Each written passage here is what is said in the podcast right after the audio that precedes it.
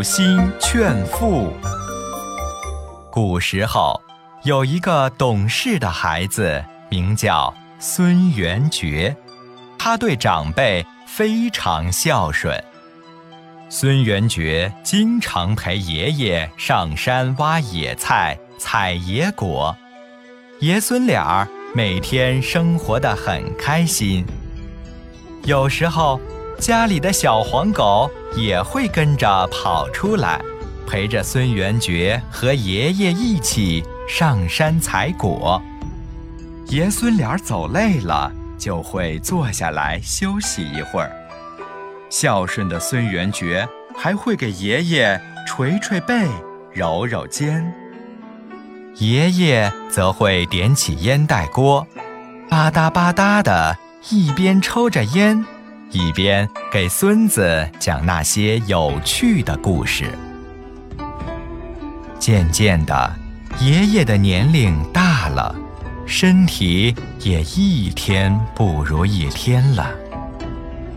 父亲开始嫌弃爷爷，他经常对爷爷大吼：“不能干活还吃那么多饭，真是浪费粮食。”更过分的是，父亲每天只给爷爷吃一碗稀饭和一个干馒头，有时甚至连这些都没有。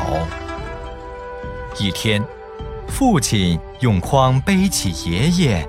蹑手蹑脚地走出门去，孙元觉发现后，悄悄地跟在后面。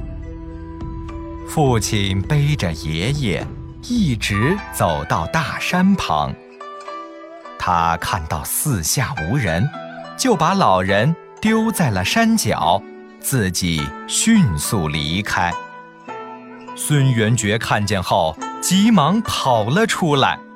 他跪在父亲面前，恳求父亲：“父亲，求你别丢下爷爷。”父亲没有想到孙元觉会跟过来，他想了想，哄骗说：“爷爷老了会变成妖怪的，不能留在家里。”孙元觉不相信，可是又没有办法，他难过极了。伤心地问爷爷：“爷爷，您一个人怎么生活呀？”爷爷忍住悲伤说：“好孩子，不要担心我，你以后要好好孝敬父亲啊。”父亲有些不耐烦了，他催促孙元觉：“别说了，快点走吧。”家里还有好多活儿要干呢。孙元觉无奈地跟在父亲身后，他边走边想，怎么能把爷爷带回家？突然，他想到了一个好主意。孙元觉快步追上父亲。父亲，我突然想起来，咱们没有把筐拿回来呀。傻孩子，要那筐干什么？我们以后也用不着了。父亲疑惑地说：“父亲，这筐的用处可大了，将来您老了，我还要用它把您送走啊。”孙元觉认真地说。父亲听完，一下愣住了，他突然间明白。自己也有老去的那一天。